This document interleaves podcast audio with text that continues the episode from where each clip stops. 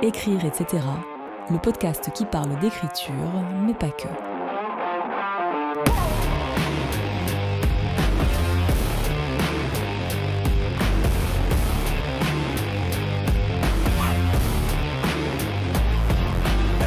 Hello à toutes et à tous et bienvenue dans ce nouvel épisode de Écrire, etc. Alors aujourd'hui on va revenir sur un sujet que j'ai commencé à aborder dans le premier épisode. Dans le premier épisode je parlais de la jalousie et de l'envie, du fait bah, d'envier la réussite en termes de, vente d'autres autrices et d'autres auteurs.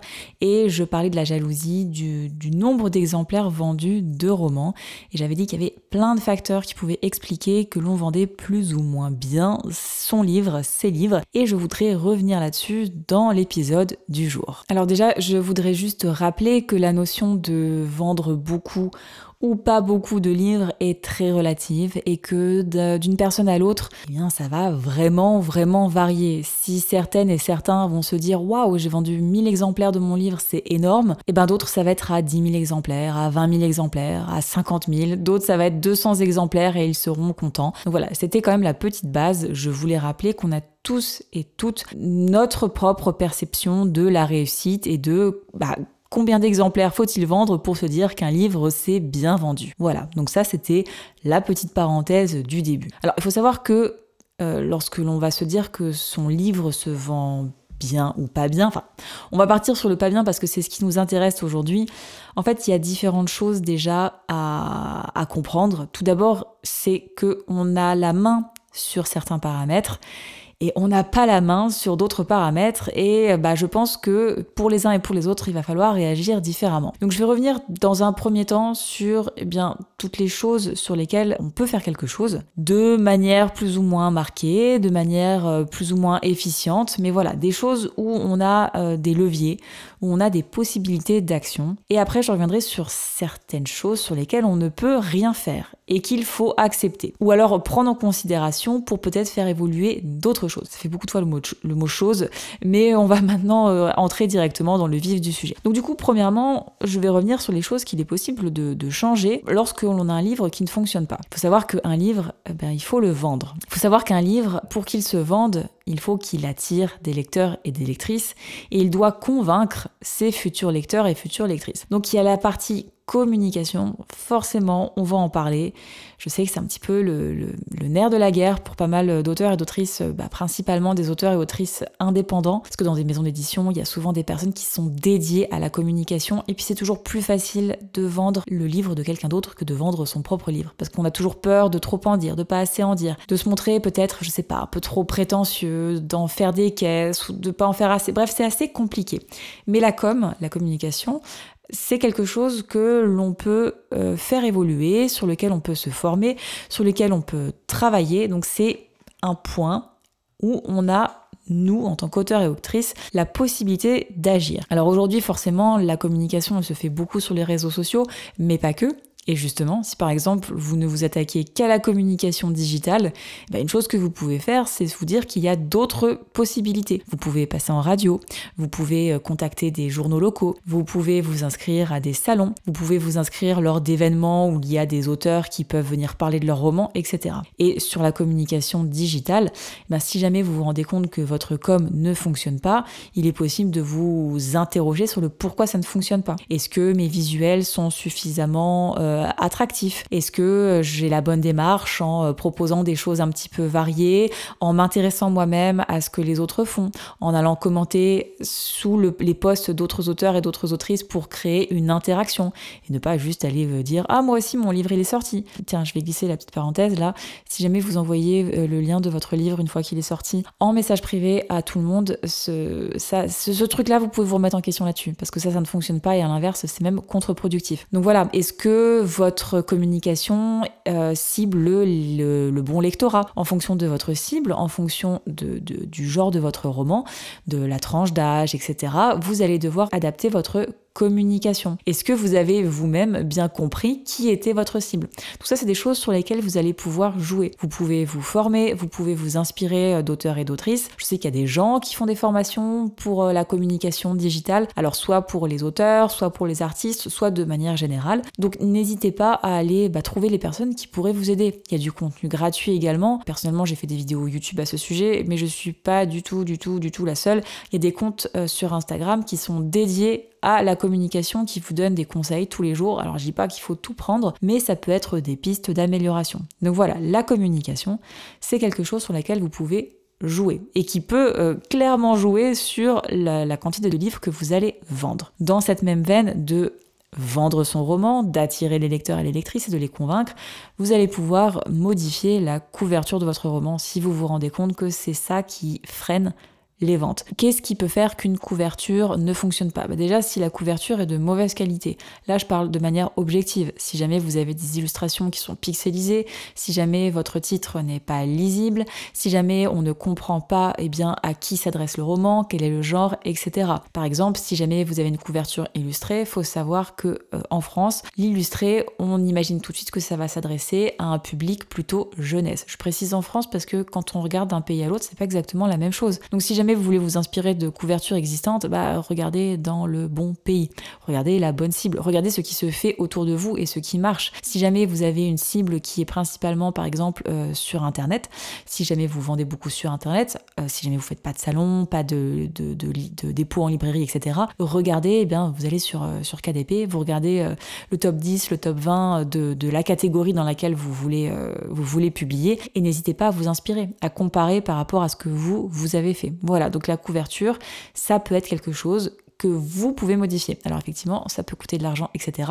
Mais vous avez quand même cette possibilité d'action sur la couverture. Et tant qu'on est sur la couverture, eh ben on va parler par exemple également du résumé.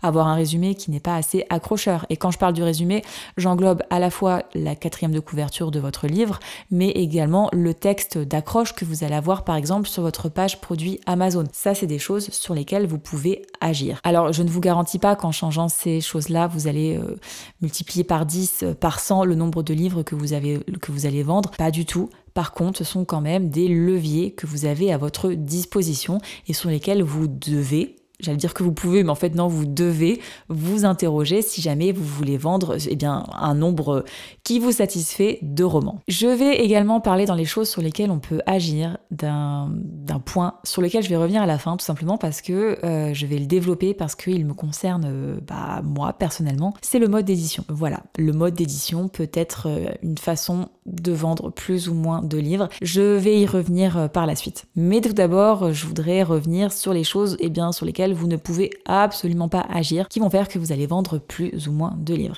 Tout d'abord, c'est le genre de votre roman. Si jamais on vous dit non, mais tous les genres peuvent aussi bien se vendre, etc., c'est faux. C'est un mensonge. Il y a clairement des genres qui se vendent plus. Et si on est par exemple en auto-édition, il suffit d'aller regarder le top 100 Kindle allez regarder le top 100 Kindle et venez ensuite me dire non, non, non, mais absolument tous les genres sont représentés à parts égales. Pas du tout. Si vous écrivez de la romance, de la new romance, si vous écrivez de la romantaisie ou alors des romances avec euh, des créatures telles que des, aliens, etc., etc., c'est ce qui marche. À un moment, on avait tout ce qui était. Euh, euh, tout ce qui était romance euh, mafia, etc. Ça cartonnait de ouf. Tout ce qui était pareil romance avec euh, avec un homme un peu riche, tout ça, voilà, ça, ça, il y avait quasiment que ça dans le top 100.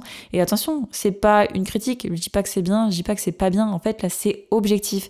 C'est ce qui se vend. Un truc tout bête. Moi qui écris de, de l'anticipation et de la dystopie pour adultes, les catégories n'existent même pas sur KDP. Il n'y a pas de catégorie anticipation. Déjà demandé plusieurs fois d'en créer une parce qu'on peut les, leur forcer un petit peu la main. Et non, non, non. À chaque fois, ils me disent Ah, il y a la catégorie euh, dystopie romantique pour adolescents. Je suis là, genre, non, mais non, je vais pas mettre le dernier né et le registre, qui sont des romans euh, qui se lisent euh, quand t'es majeur, blindés de trigger warning avec des sujets ultra complexes, dans romance dystopique pour adolescents. Je dis pas que la romance dystopique pour adolescents c'est pas bien, c'est juste que ce n'est pas ce que j'écris.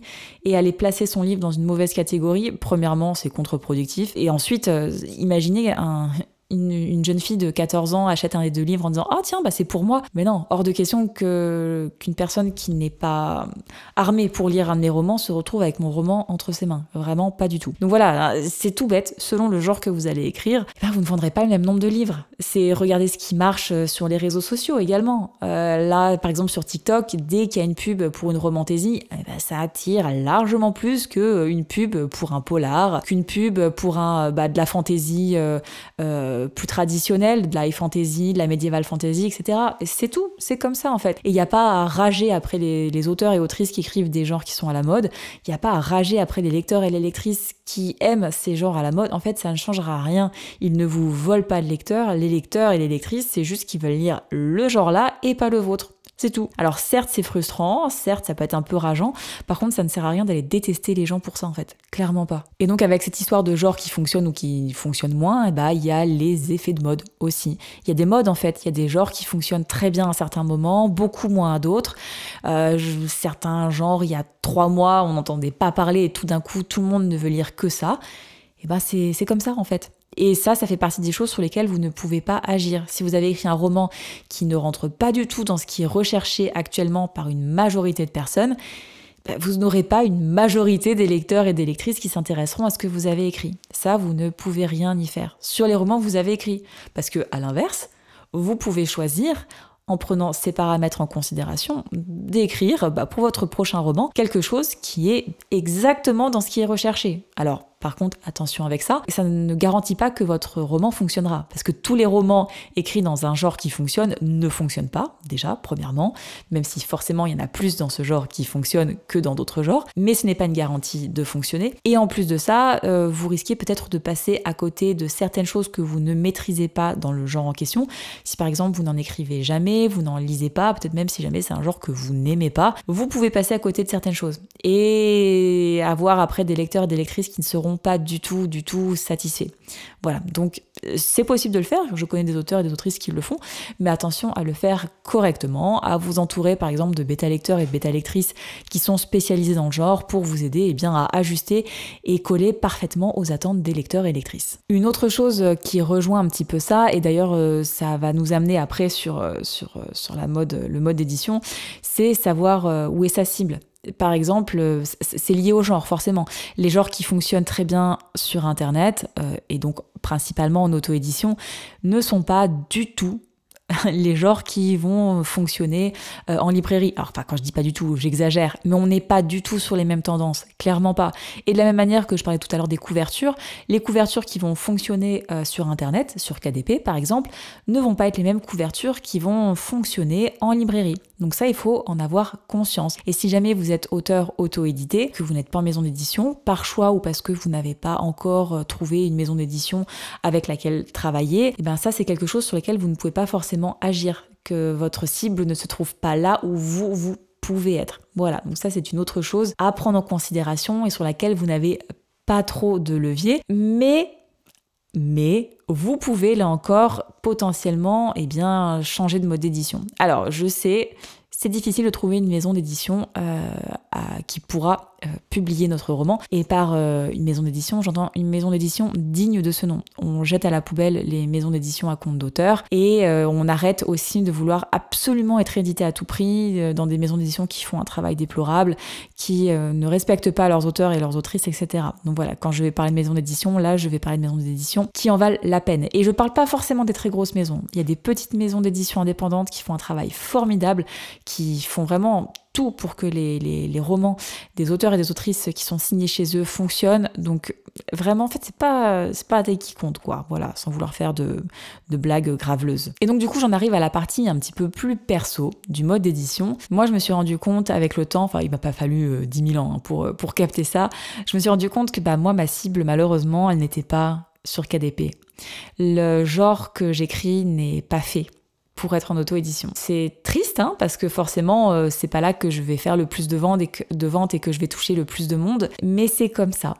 Voilà, j'ai mis un petit peu de temps à l'accepter dans le sens ah oui, mais peut-être que je peux quand même y arriver, etc. Ah oui, mais ceci, cela. Bon, au bout d'un moment, il faut se rendre à l'évidence. Un, truc tout bête, euh, la plupart des auteurs euh, et autrices auto-édités autour de moi, euh, le pourcentage de leur redevance qui vient de l'abonnement Kindle, donc l'abonnement Kindle, c'est l'abonnement illimité. Les personnes payent 10 euros par mois, elles peuvent lire en illimité tous les romans qui, a, sont compris en fait dans l'abonnement. La plupart des auteurs et autrices auto-édités autour de moi tirent un bien, enfin un pourcentage bien plus important de, l'abonnement Kindle et des ventes e-book que moi. Moi, en fait, euh, j'ai une majorité de, livres qui sont vendus en format papier, donc en, papier, en, relié ou en broché. L'abonnement Kindle doit représenter, euh, je sais pas, 10% de mes redevances, sachant qu'il représente 50, euh, 60, voire 70% chez d'autres auteurs. Donc ça, c'est assez révélateur quand même. Et de la même manière que, autant sur KDP, par exemple, j'ai des, des amis autrices qui vendent, euh, qui vendent, euh, je sais pas, 5, 10, 15, 20, 100 fois plus que moi. Euh, par contre, quand je fais des salons avec elles, on est à, peu près sur les mêmes chiffres. Donc ça montre bien que ce n'est pas un problème de, de qualité de roman. Voilà, c'est ça, il faut aussi l'avoir en tête. les romans qui se vendent le plus ne sont pas forcément ceux avec le plus de qualité d'un point de vue objectif. Et les romans qui ne se vendent pas, ça ne veut pas dire que le roman est mauvais. Donc comme moi je me suis rendu compte que ma cible n'était pas là où moi j'étais, et comme je me suis rendu compte que, eh bien, sur KDP, euh, l'anticipation et la dystopie pour adultes, c'était pas vraiment ça, et ça je l'ai vu aussi avec les, pubs payantes. Euh, on peut faire des pubs payantes sur Amazon. Moi j'étais prête à mettre de l'argent, hein. je me suis dit vas-y, on va essayer d'investir un petit peu, etc. Euh, rien, rien du tout. Les pubs ne fonctionnent pas parce que bah, mes cibles ne sont, ma cible n'est pas là. Et euh, pour euh, s'en rendre compte, c'est assez rigolo parce que lorsque vous faites des pubs sur Amazon, vous pouvez le faire avec des, produits et euh, vous pouvez mettre une enchère par produit, donc selon les livres, par exemple, similaires aux vôtres. Et plus le livre a la cote, plus l'enchère va être élevée. Et quand je vois que des des classiques du genre, par exemple La Servante écarlate, en e-book, hein, je parle, 1984, etc., ils ont des enchères, mais éclatées, de chez éclatées. Bah, c'est là qu'on se rend compte que bah, voilà, le marché e-book euh, n'est pas fait pour ce genre-là, et mine de rien, l'auto-édition se fait beaucoup via e-book. Alors attention, il y a des auteurs et des autrices qui sont euh, indépendants, qui ont un fonctionnement un petit peu différent, qui commandent énormément de stocks, qui font des livres magnifiques, qui les vendent sur leur site internet, etc. Mais là, je parle de la majorité des auteurs indépendants qui, du coup, sont présents principalement sur internet. Et du coup, bah, moi, c'est pour ça que j'ai décidé de changer un petit peu de voie d'édition. Depuis que je me suis lancée dans la publication de mes romans, j'ai toujours voulu euh, être autrice hybride un jour. Mais là, ça fait un moment que je me dis que c'est même plus une question d'avoir envie, de me dire ah ouais, ça serait cool. C'est entre guillemets un besoin. Je me dis que si jamais je veux développer un petit peu mon activité d'autrice et euh, bah, vraiment élargir mon cercle de lecteurs, il faut que je change de mode d'édition. Et c'est pour ça que cette année, j'ai plusieurs manuscrits qui vont être envoyés en maison d'édition. Alors j'ai euh, l'épreuve, une dystopie young adulte, et j'ai également un thriller. Alors euh, pourtant les thrillers ça marche bien sur KDP. C'est un genre qui voilà, qui est quand même représenté. Il y a, voilà, c'est quelque chose qui fonctionne quand même. Mais j'ai besoin de mettre un pied dans l'édition traditionnelle et pas que pour un roman en fait, mais, mais pour l'ensemble. De la même façon que j'ai certains romans euh, que je que je vais proposer à des maisons d'édition, même si jamais ils sont déjà publiés. Par exemple, Le Dernier Né et Le Registre, je pense qu'ils bah, ils, ont leur place euh, plus en librairie en fait. À chaque fois que j'ai fait du dépôt-vente en librairie avec, euh, par exemple avec euh, le dernier né, il, part en fait, ça part, ça fonctionne. Donc je pense que ma cible est là-bas. Et je pense que c'est des romans qui trouveraient plus leur place dans un catalogue de maisons d'édition que en auto-édition. Alors, est-ce que je trouverai une maison d'édition pour eux? J'en sais rien. Je, ne sais pas. pour plein de raisons, on pourrait me dire non. Euh, et pour plein de raisons, on pourrait me dire oui, mais voilà, des manuscrits qui sont suggérés à des maisons d'édition, il y en a des, centaines, il y en a des milliers, des dizaines de milliers, des centaines de milliers en fait, euh, tous les ans. Et donc forcément, bah, pour être sélectionné, ça, dépend de plein de facteurs. Il y a de plus en plus d'éditeurs et d'éditrices qui fonctionnent euh, au coup de cœur, en fonction de ce dont ils ont besoin pour fournir leur catalogue, etc. Donc voilà, on verra ce que ça donne, mais c'est vrai que moi cette année, je souhaite changer de mode euh, d'édition, de voie éditoriale, tout simplement parce que je me dis que bah, c'est le, pas c'est le seul moyen pour moi de d'évoluer, mais un petit peu quand même. Et du coup, ça me fait passer euh, un critère sur lequel je n'avais pas la main, le genre en auto-édition, qui ne, fonctionne pas, qui n'est pas présent, qui n'est pas forcément recherché, et bien quelque chose sur lequel j'ai la main, à savoir, eh bien, essayer de changer de voie éditoriale. Un autre petit truc qui fait que votre roman euh, fonctionne ou ne fonctionne pas, je vais en parler.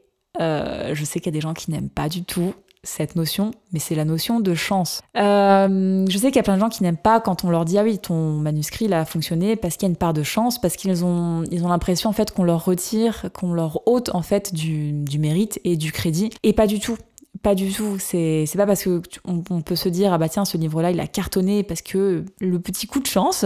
Ça veut pas dire que l'auteur ou l'autrice n'a pas travaillé dur, n'a pas fait tout ce qu'il fallait pour que son roman fonctionne. Et forcément, plus tu vas mettre toutes les chances de ton côté pour que ton roman fonctionne, et plus tu auras euh, de chances que ce roman fonctionne. Et en fait, de faire tout ça, ça va te permettre de provoquer aussi un petit peu, un petit peu la chance. Mais parfois, en fait, un roman, il faut qu'il sorte au pile au bon moment. C'est con, hein, mais peut-être que s'il sort une semaine plus tard, eh ben peut-être qu'il y a un autre roman qui va être sorti entre temps. Et du coup, bah, il va passer un petit peu à la trappe, ou pour une raison ou pour une autre, euh, par exemple, une pub Amazon va être, va être bloquée pour, euh, parce qu'il y a un mot qui va, qui va gêner. Enfin bref, il peut avoir plein plein de choses avec euh, avec les algorithmes sur les réseaux sociaux. Il suffit que par exemple une, une booktokeuse euh, qui a 150 000 abonnés tombe sur ta vidéo et dise oh là là trop bien! Et paf elle va en parler. Euh, et forcément le fait qu'elle tombe dessus bah alors on va me dire bah non c'est pas une part de chance parce que bah je poste régulièrement pour me donner toutes les bah, toutes les chances que quelqu'un tombe dessus etc et oui bien évidemment comme je le disais plus tu fais de choses, plus tu auras de possibilités de provoquer la chance. Mais le fait qu'elle tombe dessus, il y a quand même ce petit côté chance en fait. Et ça, je pense qu'il ne faut pas l'oublier. Et je rappelle, ce n'est pas parce qu'on vous dit ah ouais putain trop de chance, t'es tombé pile au bon moment qu'on est en train de vous dire que vous n'avez pas travaillé, que vous n'avez pas fait ce qu'il faut et que bah, on vous retire bah, tout le mérite euh, de votre réussite. Mais voilà, moi je fais partie de ces personnes qui pensent que le facteur chance existe et ça en fait dans plein de domaines et encore plus dans tous les milieux artistiques. Il y a une telle part de subjectivité également. Enfin c'est ceux qui ne, ne me connaissent pas, je suis musicienne depuis un certain nombre d'années. En musique c'est pareil. T'as beau faire tout ce que tu veux, il y a ce petit facteur chance qui bah, va pouvoir faire la différence. Et ça faut en avoir conscience. Et ça peut être frustrant parce que c'est quelque chose sur lequel t'as pas trop la main. Alors c'est pour ça qu'il faut mettre toutes les chances de son côté pour provoquer la chance, mais il faut pas, il faut pas oublier qu'il y a ça qui joue également. Voilà, donc je pense qu'il y a euh, plein de choses que j'ai pas mentionnées dans, dans, ce podcast sur le pourquoi est-ce que ton roman ne se vend pas, et euh, que ce soit des choses sur lesquelles tu peux agir et lesquelles, euh, des choses sur lesquelles tu ne peux pas agir. Mais l'idée c'était bah, de vous faire prendre peut-être un petit peu du recul sur certaines choses, parce que voilà, il y a des choses vous pouvez vous vous bouger les fesses et vous dire bah tiens, vas-y, je vais revoir mon plan de com, bah tiens, cette couverture, bah même si je l'aimais bien, au final, elle correspond pas à ce qu'il fallait faire.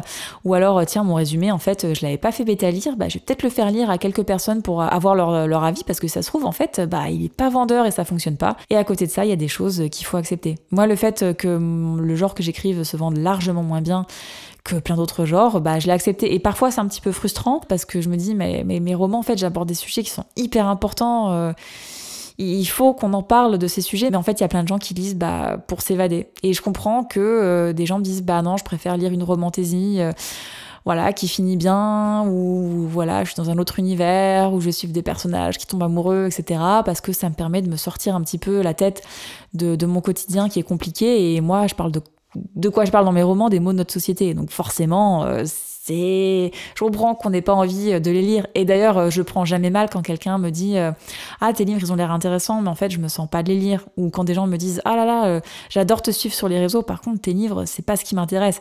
Et c'est vrai que j'ai pas mal d'abonnés maintenant sur les réseaux. J'ai compté l'autre jour, je cumule, je suis presque à 16 000 abonnés sur, sur, sur tous mes réseaux, ce qui est rien du tout, hein, mais ce qui est quand même pas mal, voilà, pour, euh, pour une niche euh, d'auteurs et d'autrices. Et en fait, quand je regarde autour de moi, euh, bah, je fais partie des, entre guillemets, des gros comptes, sans prétention, hein, c'est juste là, il suffit de regarder les chiffres. Et en fait, je vends tellement pas par rapport à d'autres personnes qui ont parfois beaucoup moins d'abonnés. Parce qu'il y a des gens qui me suivent parce que voilà, ils me disent ah là là, franchement je t'aime bien, j'aime bien te suivre et tout, mais tes livres, ah non, ça fait un peu peur, c'est pas ce que j'ai envie de lire. Bon bah voilà, c'est tout, c'est comme ça. Et donc bah maintenant ce que je vais faire, c'est aller chercher ma cible eh bien ailleurs, allez la chercher là où elle se trouve, c'est-à-dire euh, en librairie et euh, bah, main dans la main avec euh, un éditeur ou une éditrice. Voilà, je pense que je vous ferai un épisode de podcast où je vous expliquerai comment je choisis les maisons d'édition auxquelles j'envoie mes manuscrits, parce que j'envoie pas à toutes les maisons d'édition possibles et imaginables. Pour moi, il y a certains critères qui sont très importants, qui vont peut-être varier d'ailleurs d'un auteur à un autre, mais ce sont les miens. Je pense que je vous ferai une petite vidéo à ce sujet un petit podcast à ce sujet, j'ai tellement l'habitude de YouTube, pardon. Et de la même manière, je pense que je vous ferai un jour un podcast euh, sur l'auto-édition, dans le sens est-ce que l'auto-édition est faite pour tout le monde? Voilà, selon ce que vous écrivez, selon votre tempérament, ce que vous pouvez faire, ce que vous savez, ne savez pas faire, etc. Merci à toutes et à tous d'avoir tenu et eh bien, durant ce long podcast. Euh, c'est vrai qu'il est un peu plus long que le premier épisode. Euh, n'hésitez pas à vous abonner au podcast, à l'évaluer, à me dire ce que vous en avez pensé, à me suggérer des idées de, de, sujets, de thèmes que vous souhaiteriez me voir aborder. Je vais bientôt lancer des podcasts où je vais inviter des, auteurs et des autrices et des personnes du monde euh, du livre et peut-être après même d'autres personnes ben voilà, à participer au podcast. Je pense que ça pourrait être intéressant d'avoir des discussions autour de certains sujets. Voilà, merci à tous et moi je vous dis à très bientôt pour un prochain épisode.